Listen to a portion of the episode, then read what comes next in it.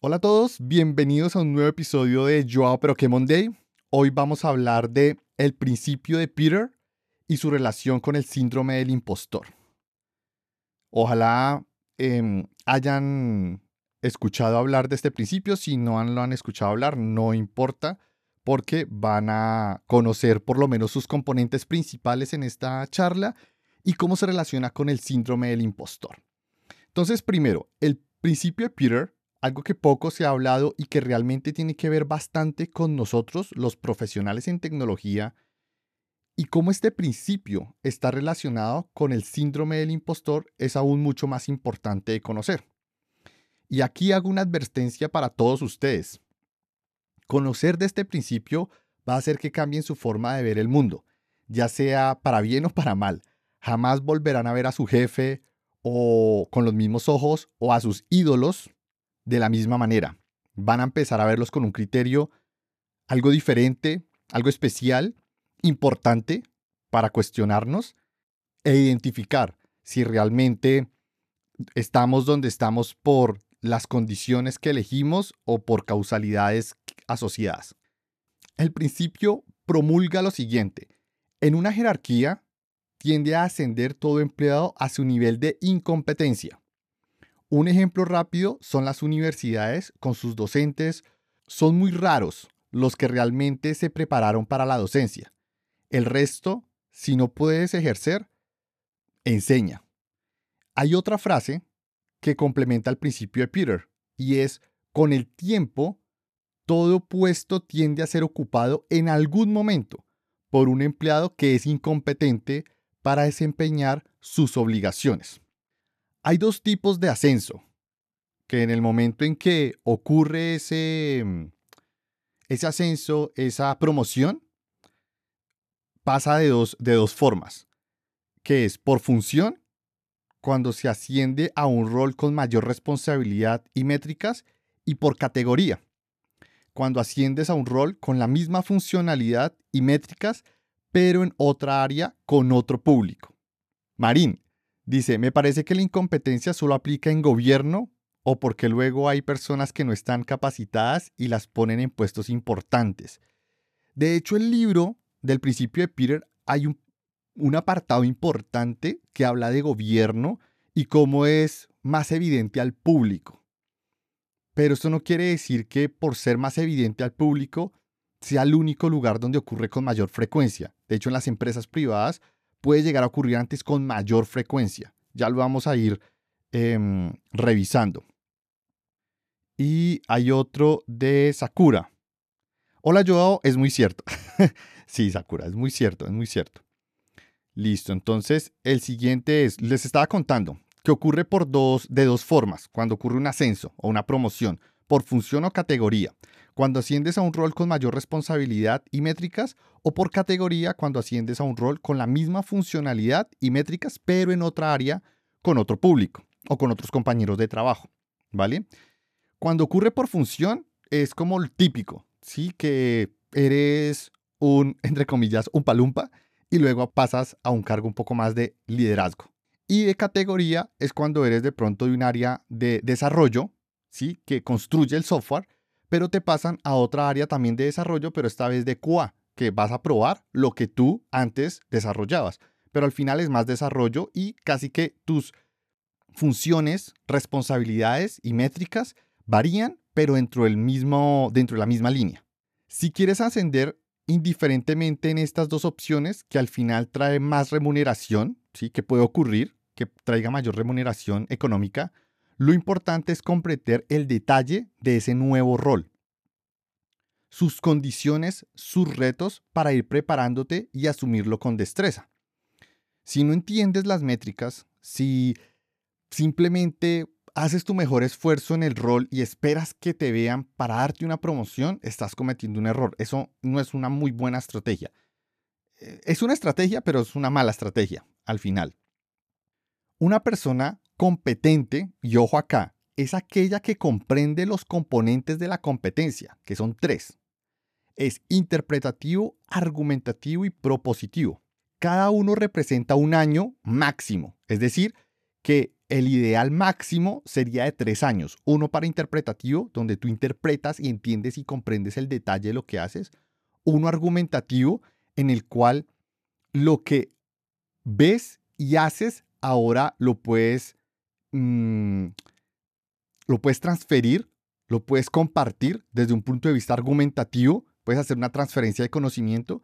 Y el tercero es propositivo, que ya logras suficiente, entre comillas, seniority o mm, conocimiento en el área y allí es cuando ya puedes proponer mejoras o nuevas capacidades. De nuevo, tres años para mí creo que es lo máximo.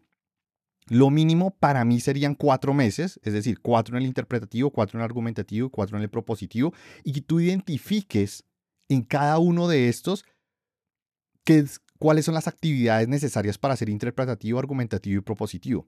Porque hay muchas personas que simplemente entran a trabajar, pasa un año y se van, pero realmente lograste eh, cubrir esos tres componentes de la competencia y ser una persona competente en lo que haces. Muchos de ustedes seguramente no, no lo hacen. Yo no lo hacía gracias a que yo trabajé en Microsoft. En Microsoft me dieron la oportunidad y en IBM también me dieron la oportunidad de hacer varios talleres que los pagaba la empresa, que eran talleres de dos, tres, hasta cuatro semanas, en los cuales te, te capacitaban muy bien y te daban muchísimas herramientas para aprender a ser una persona eh, competente en el rol en el, que, en el, que, te encontrabas y pues diferentes ejercicios nos hacían, roleplay, eh, casos de estudio, sí, cosas de ese estilo, pero nos permitían eh, tener estas herramientas. Ahora, cuando eres una persona completamente empírica, tienes que darte cuenta que esto lo tienes que abordar por tu propia cuenta. Y si tienes una empresa o estás en una empresa en la cual te dan esta capacitación, aprovechala, pero de una, porque es una, es una oportunidad gigante la que tienes por delante. Entonces, hasta aquí voy a leer. Esteban, creo que posiblemente la percepción que se forma sobre los empleados puede llevar a, aciertos o no. Creo que en muchos assessment center no se tienen muchas cosas en cuenta. Evalúan mucho las métricas y un segundo plano más las skills. Sí, es muy cierto, es muy cierto, es muy cierto. Y también para que elijan a una persona competente para un cargo, está copeditado a que el que elige también es competente en elegir. ¿Sí? Eso es una cadena si la persona es incompetente para elegir a una persona competente, pues va a terminar eligiendo a alguien incompetente, porque las capacidades de selección están más atadas a las métricas y no a las habilidades que tiene esa persona para cumplir dichas métricas. Tienes toda la razón.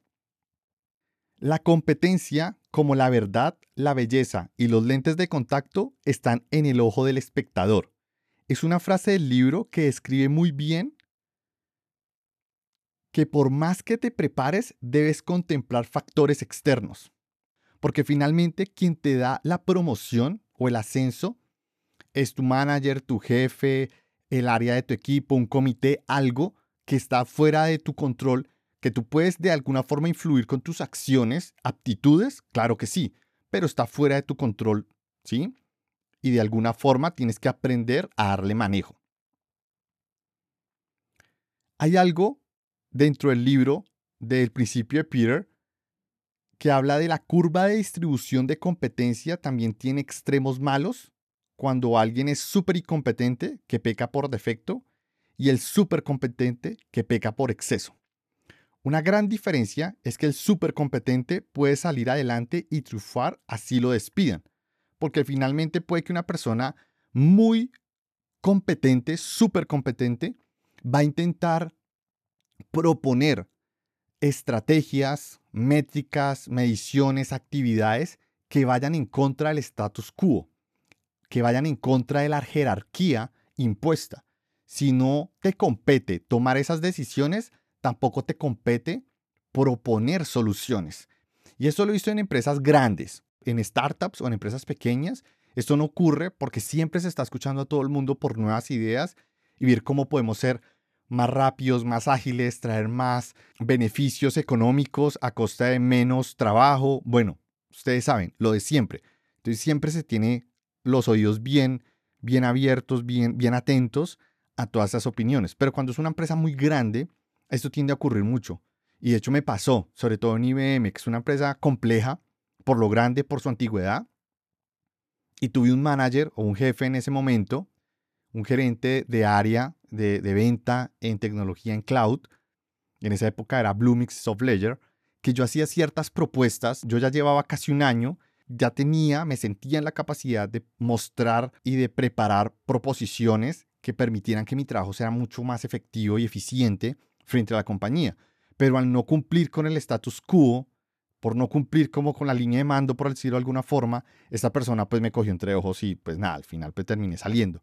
Pero es algo importante tener en cuenta que si tú estás en el otro extremo, si eres muy competente, súper competente, pues al final no importa si te echan o no importa lo que pase contigo, tú tienes, sabes lo que tienes y puedes conseguir otro empleo o emprender, pero bueno, al final vas a salir adelante.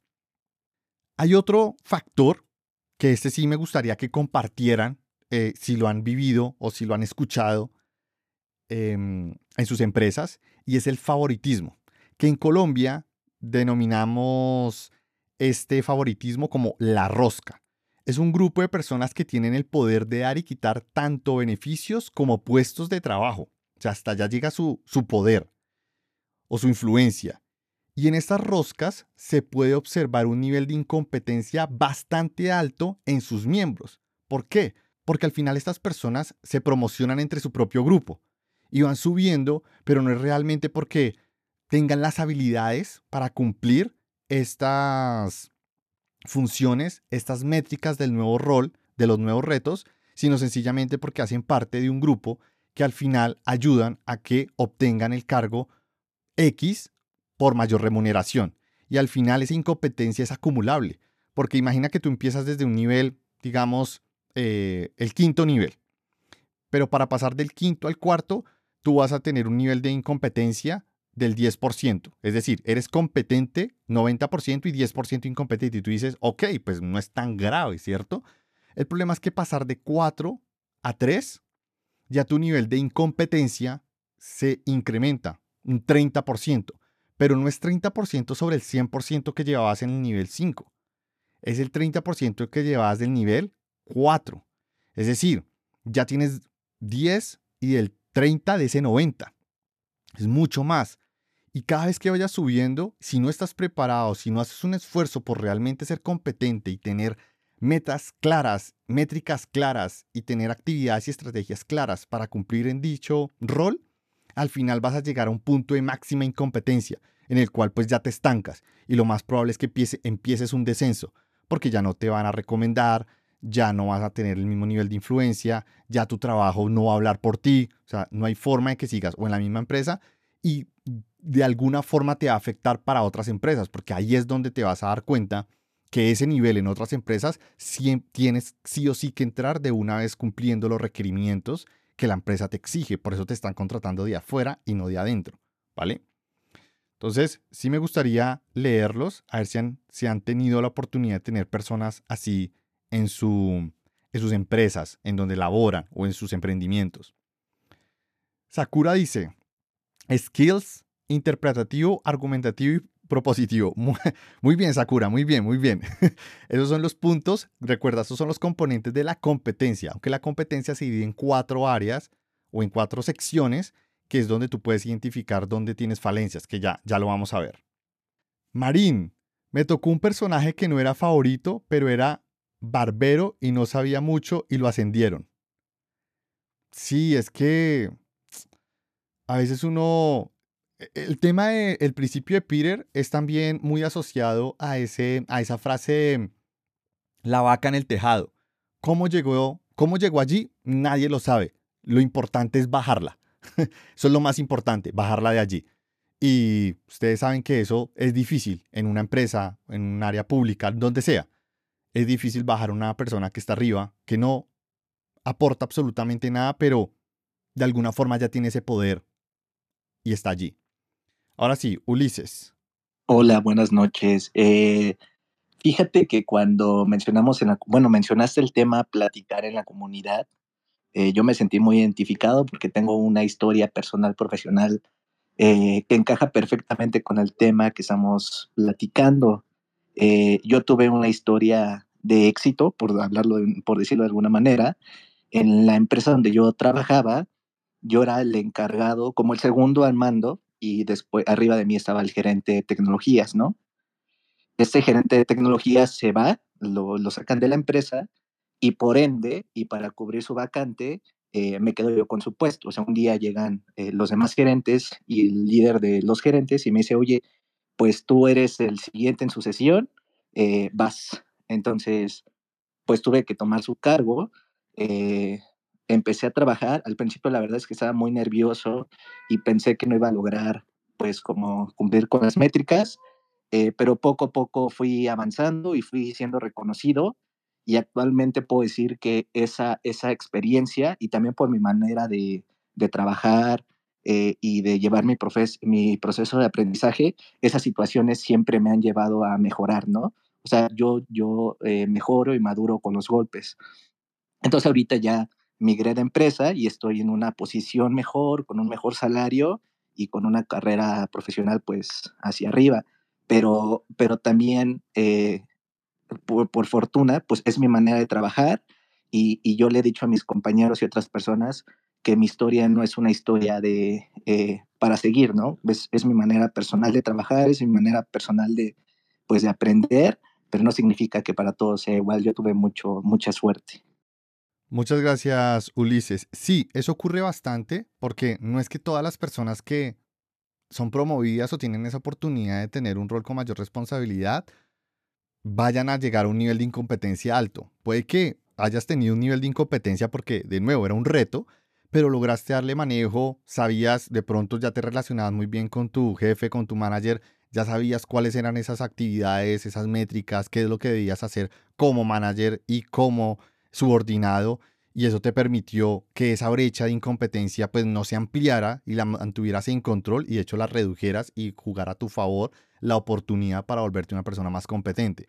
Eso ocurre y eso le puede ocurrir a, muchos, pero eh, no es la regla, es la excepción, porque finalmente siempre cuando se nos da la oportunidad de ascender, no estamos preparados para esas métricas, no estamos preparados para asumir esos nuevos retos y cuando tenemos que asumirlos, tenemos que enfrentarlos, nos damos cuenta que nos hace falta varias cosas. Entonces, ¿qué podemos hacer para para cubrir esas cosas que nos hacen falta. Primero identifiquemos de qué competencia careces. Y hay cuatro. Competencia física, sabes manejar el estrés sin que somatices sus efectos, que eso es muy importante. Físicamente estás preparado para asumir un rol, puede que tú dices, no, pero ese rol pues, físicamente no me exige nada, entre comillas.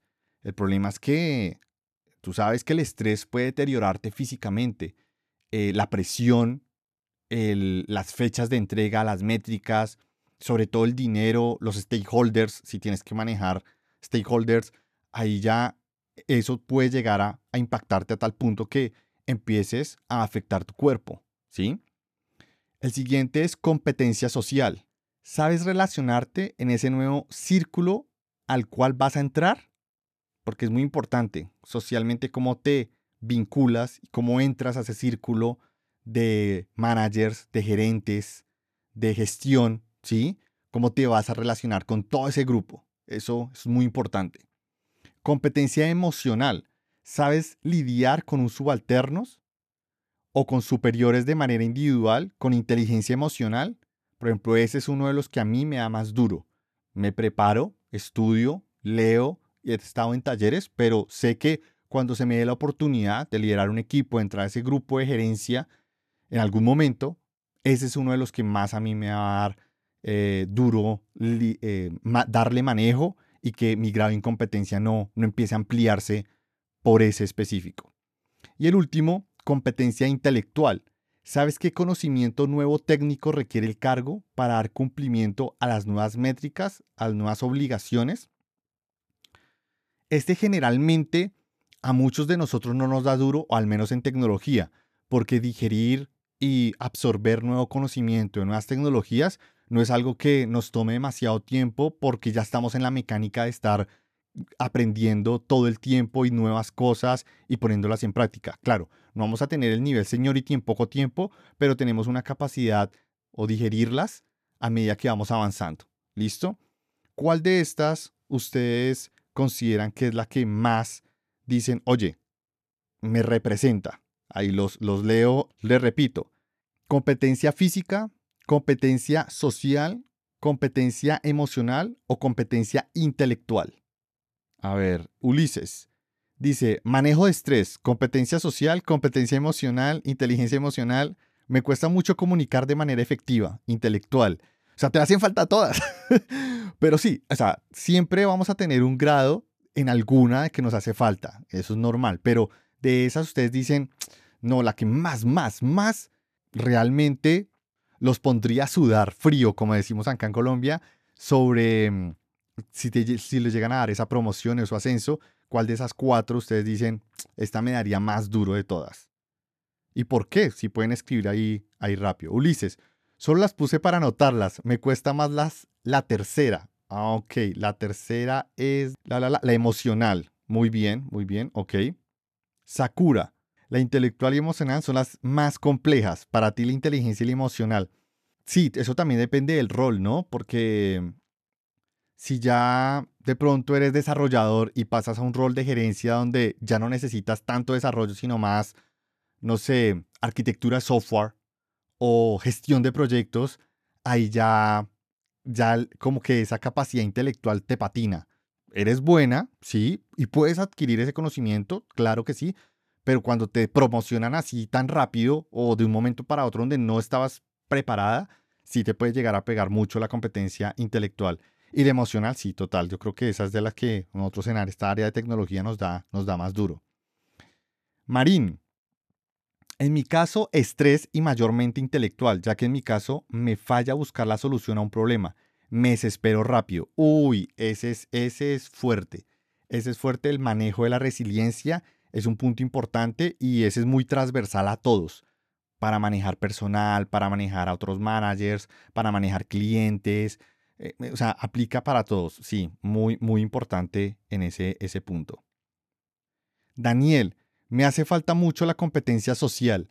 Sí, eh, más que todo la competencia social es muy evidente en las personas que son introvertidas, aunque las personas que son introvertidas no es que se vuelvan extrovertidas, sino aprendan a trabajar con, su, con, ese aspecto eh, introvertido que tienen y darle manejo para eh, manejar equipos y para relacionarse en su entorno. Sé que es más retador, pero ya hay, eh, ya hay recursos en línea, ya hay libros que hablan de, esos, de esas estrategias que puede adoptar un introvertido para que puedan tener esas habilidades sociales desarrolladas que no van a ser iguales que un extrovertido, o sea, va a ser completamente diferente, pero con su propio sabor y cómodo para, para estas personas.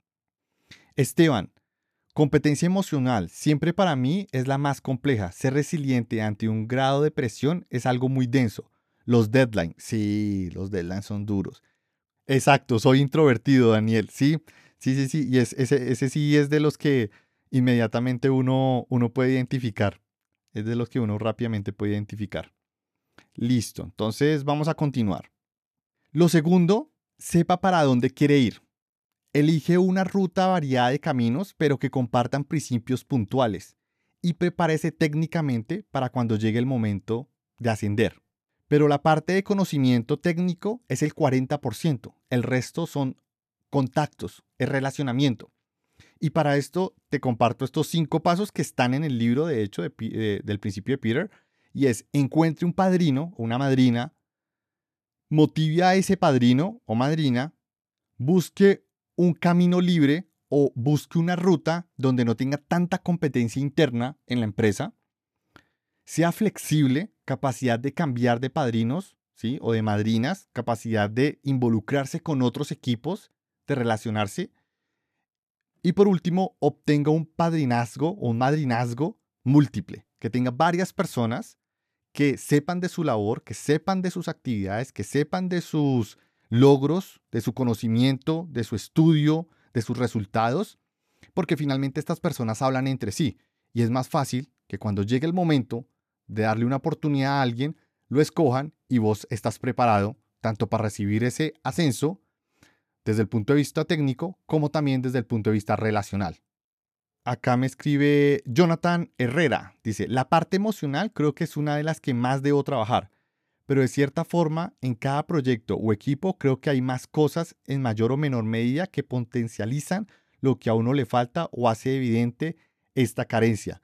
Es muy cierto, es muy cierto, depende de las circunstancias, puede que salga a relucir tu carencia de algo o puede que la puedas ocultar muy bien mientras le das manejo. Eso puede ocurrir, eso puede ocurrir. Bueno, esta parte de, relacionamiento, del padrinazgo, de estas habilidades que ustedes necesitan sociales para ir preparando esas condiciones de promoción, ¿cómo las ven? Eh, las ven que suena como a rosca o suena como ese favoritismo o realmente si se, si se le da el manejo correcto pueden ser merecedores de esa promoción y estar preparados para dicha promoción. Ulises. Listo.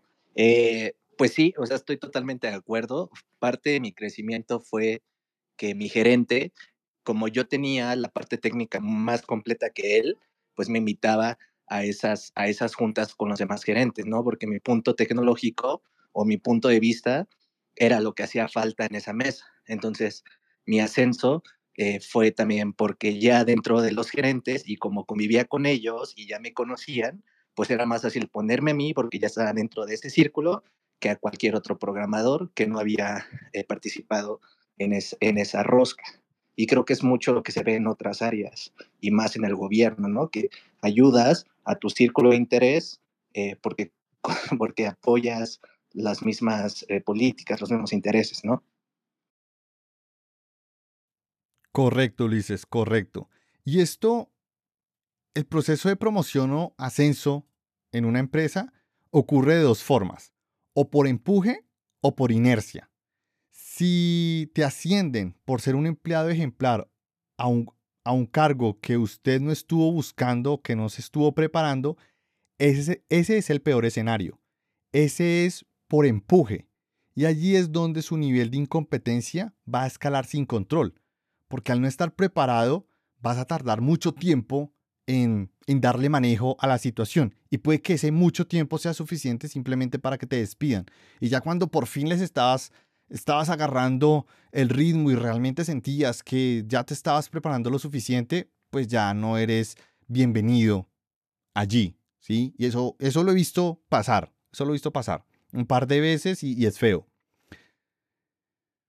La segunda es por inercia, en el cual usted controla por acumulación de actividades calculadas para dónde quiere dirigirse y aboga para que así sea. Es decir, ustedes se capacitan, se preparan. Por ejemplo, uno de los roles o cargos a los cuales yo quiero enfocar es Enterprise Software Architect, que es un no para desarrollo de software como tal, sino para arquitectura de sistemas, aunque puede ser System Architect o Software Architect, pero es algo a lo cual yo le quiero apuntar. Y he visto que en empresas grandes, como Microsoft, como Amazon, como Google, este rol normalmente, y lo he visto en el 90% de los casos, debes tener una maestría. Es muy raro la persona que haya venido de otra empresa o haya escalado sin un título universitario a ese rol. Piden de alguna forma cierto nivel educativo aparte de la experiencia laboral. Feo que sea así porque le cierra la puerta a muchas personas, pues nada que hacer. Así, pues así es el sistema, a menos de que cambie, va a continuar, o al menos que hayan personas con voluntad de cambiarlo, así va a continuar. Entonces, un objetivo al cual estoy apuntando el próximo año es empezar esa maestría necesaria para dicho rol. Entonces, vamos a ver cómo se me da. Yo lo intenté en el 2020, pero con el tema de la pandemia, con el tema de, de recursos, con el tema del tiempo y además porque en donde le iba a hacer eran dos años, ahora donde estoy buscando es menos, es un año, pero es más intensiva. Entonces hay que ver factores, pero me estoy preparando, sé para dónde quiero ir. ¿Listo?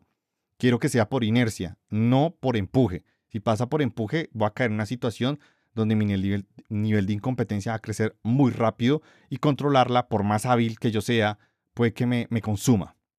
Bueno, ahora llegamos a la parte de esto que tiene que ver con el síndrome del impostor. Este síndrome del impostor es el que le va a ayudar a identificar si está en un cargo en el cual su nivel de incompetencia va a crecer de manera descontrolada o por el contrario, va a poder controlarla hasta eliminarla. Y ojalá que la puedas eliminar. ¿Vale?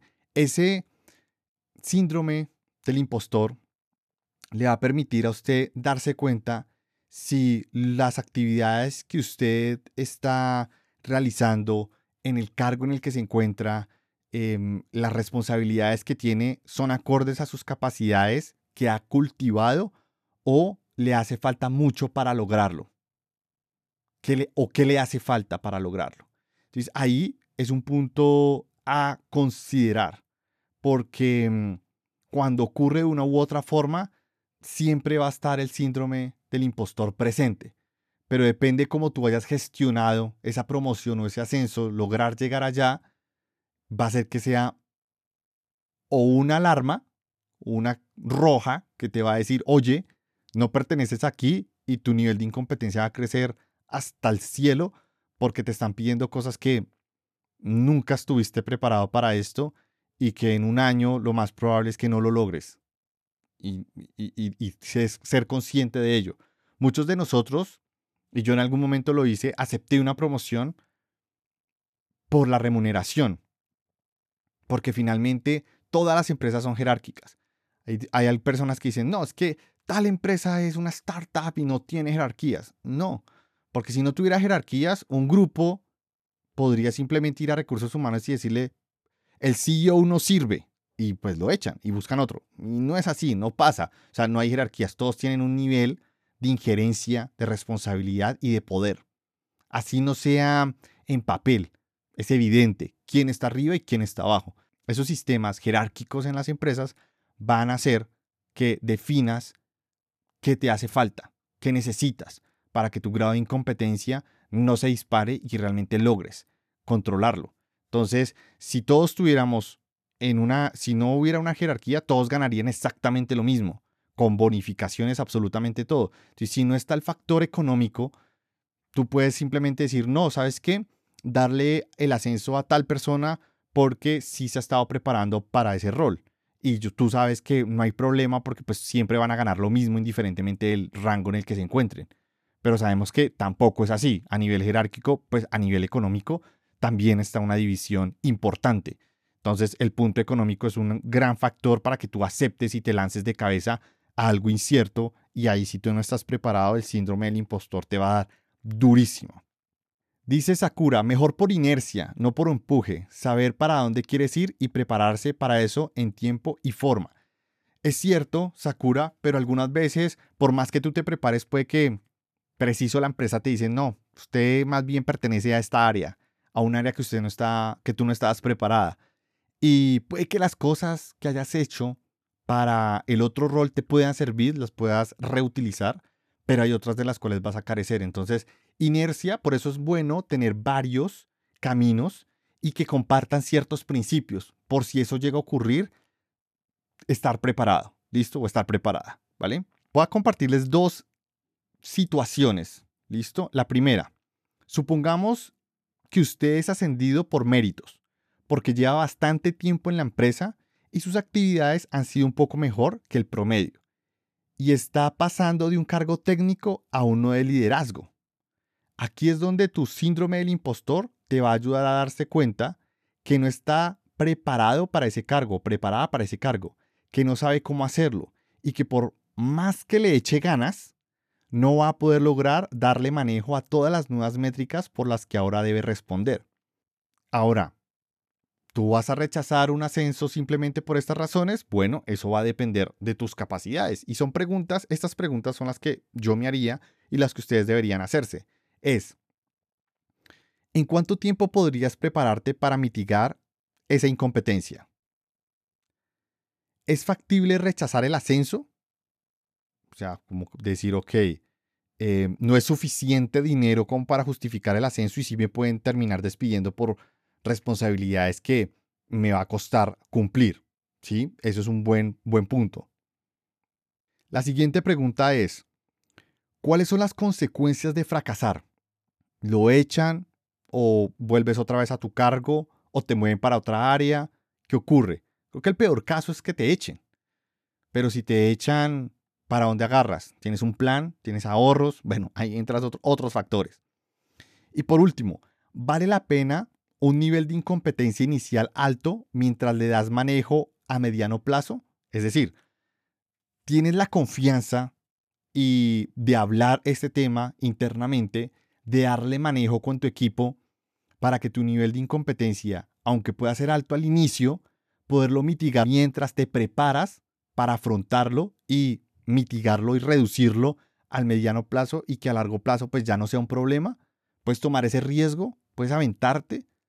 Eso va a estar en la situación, el contexto en el que, en el que te encuentres. Ah, bueno, Raúl, el que no arriesga no gana un huevo. Sí, pero a veces te sale podrido. Entonces, eh, hay que tener cuidado, hay que tener cuidado y ser calculador, un poco más de cabeza fría. El segundo escenario, vamos a suponer que usted es ascendido y se ha preparado muy bien. Los últimos tres años ha logrado cumplir con las tres áreas de la competencia en su cargo actual, interpretativo, argumentativo y propositivo, y durante ese periodo se preparó para un ascenso. Aún así, sabe que tu síndrome del impostor te dice que aún te hace falta mucho para lograr darle manejo a todas las métricas nuevas por las cuales debes responder ahora. Pero a diferencia del primer escenario, ya sabes cómo abordar con una estrategia dichas métricas, porque te preparaste, porque estudiaste, porque ahora ya tienes un mayor conocimiento de lo que vas a hacer y te preparaste para hacerlo bien desde el comienzo. Y si no lo haces bien desde el comienzo, no importa, porque puedes cometer errores y rápidamente adaptarte porque sabes qué hacer, ¿vale? Esteban, quisiera saber tu percepción en la magnitud de la incompetencia entre el personal de una empresa pequeña startup a una grande. Para mí, en una empresa pequeña, el nivel de incompetencia, tanto como en la grande como en la pequeña, es muy alto.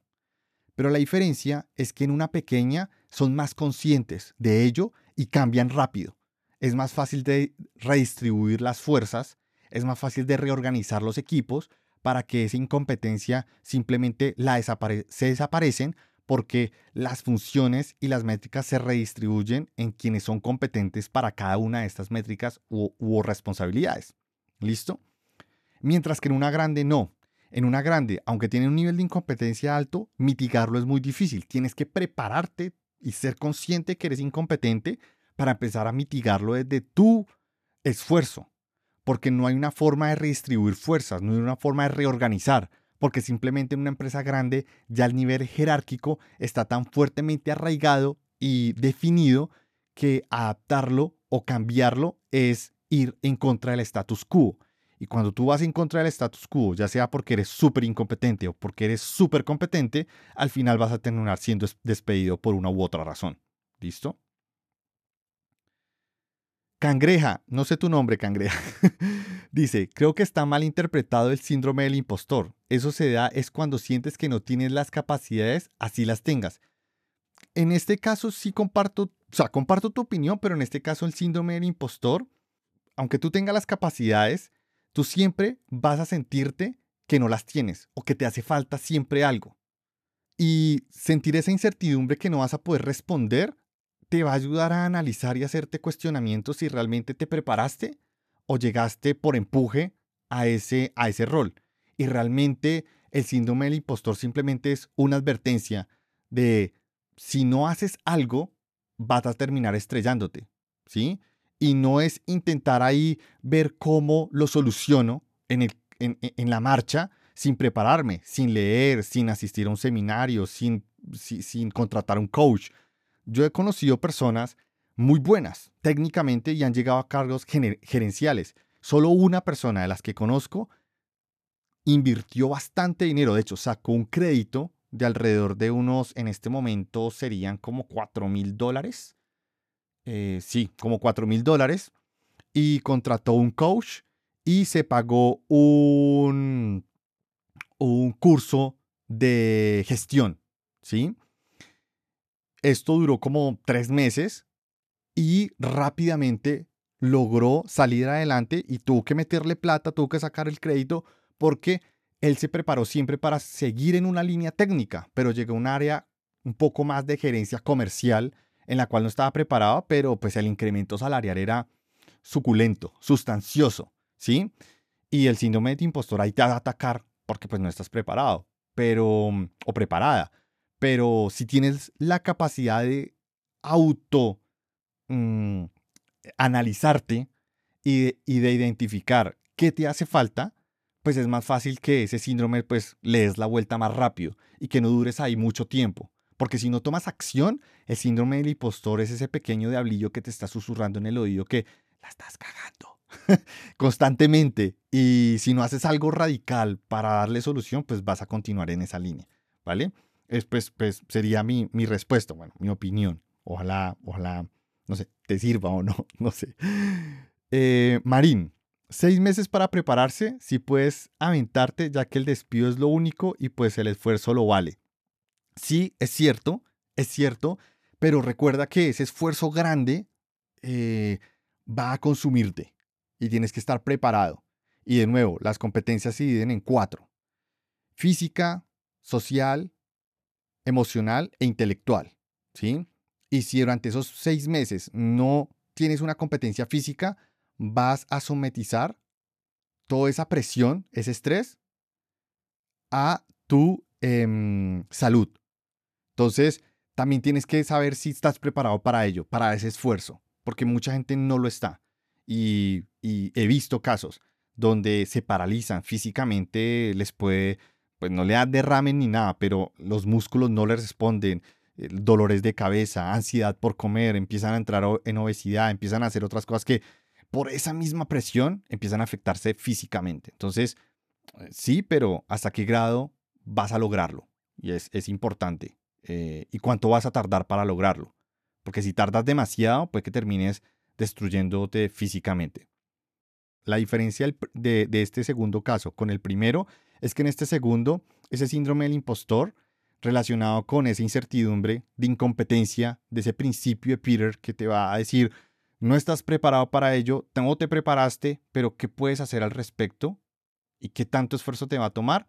Esa es la diferencia del primero con el segundo. En el primero es menos, porque ya tienes recursos y vas a poder lograr vencerlo y no es algo adicional por lo cual te tengas que preocupar. Mientras que en el segundo es más presión, síndrome del impostor, estrés, estudio, tiempo, esfuerzo, etcétera, etcétera. Entonces, esa es la relación, eso es Em, lo que he leído al respecto me parece excelente. El libro súper recomendado, es un libro que se lee en uno o dos días.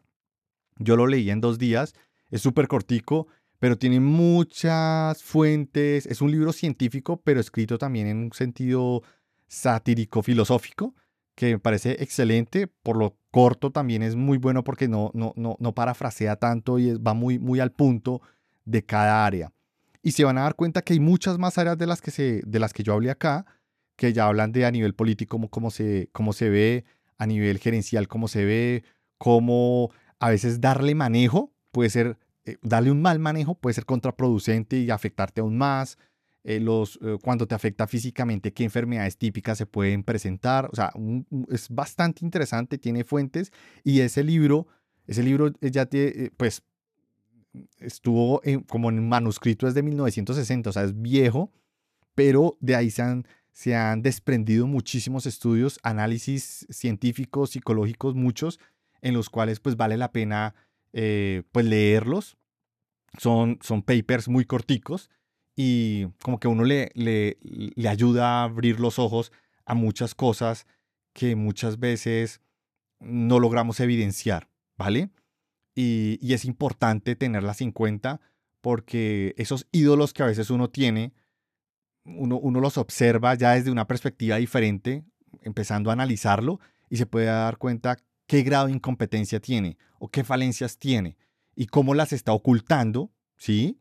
Eh, porque pues eh, hay otras que son más importantes o como simplemente son evidentes, pero por, la mismo, por, por lo mismo que los idolatramos o por lo mismo que vemos que es una persona que ha logrado estar allí por meritocracia y realmente uno se da cuenta ya cuando los analiza un, poco más, se da cuenta que mm, no es tan así, ¿sí? Porque todos tenemos siempre un grado de incompetencia, así sea mínimo, eh, y cuando es mínimo es mejor, porque no se evidencia, pero cuando es mucho, pero cuando intentas opacarlo de otras formas, ya con esto tú lees, indagas y te das cuenta de unas cosas que uno dice, oiga, sí, pasa, me pasa y le pasa a las personas que están alrededor mío. Entonces es bastante interesante. Y bueno, ese fue el space de hoy. Acá me preguntan... Marín, ¿cómo se llama el libro? El libro se llama El principio de Peter, de Peter. Y lo está escrito por Peter algo, no me acuerdo el apellido, pero tú búscalo, El principio de Peter, y es un libro muy cortico, es de 200 páginas o 150, no recuerdo, es súper cortico, pero es excelente. Listo. Bueno, muchísimas gracias a todos por participar, por haberse quedado hasta el final. Van a haber más space, hay otros agendados eh, para conocer todos los temas, estar como al tanto de todo lo que, lo que voy compartiendo. Eh, únase a la comunidad, el link está en mi perfil. Eh, eso sería todo. Entonces, ahora sí, chao, chao, hasta la próxima.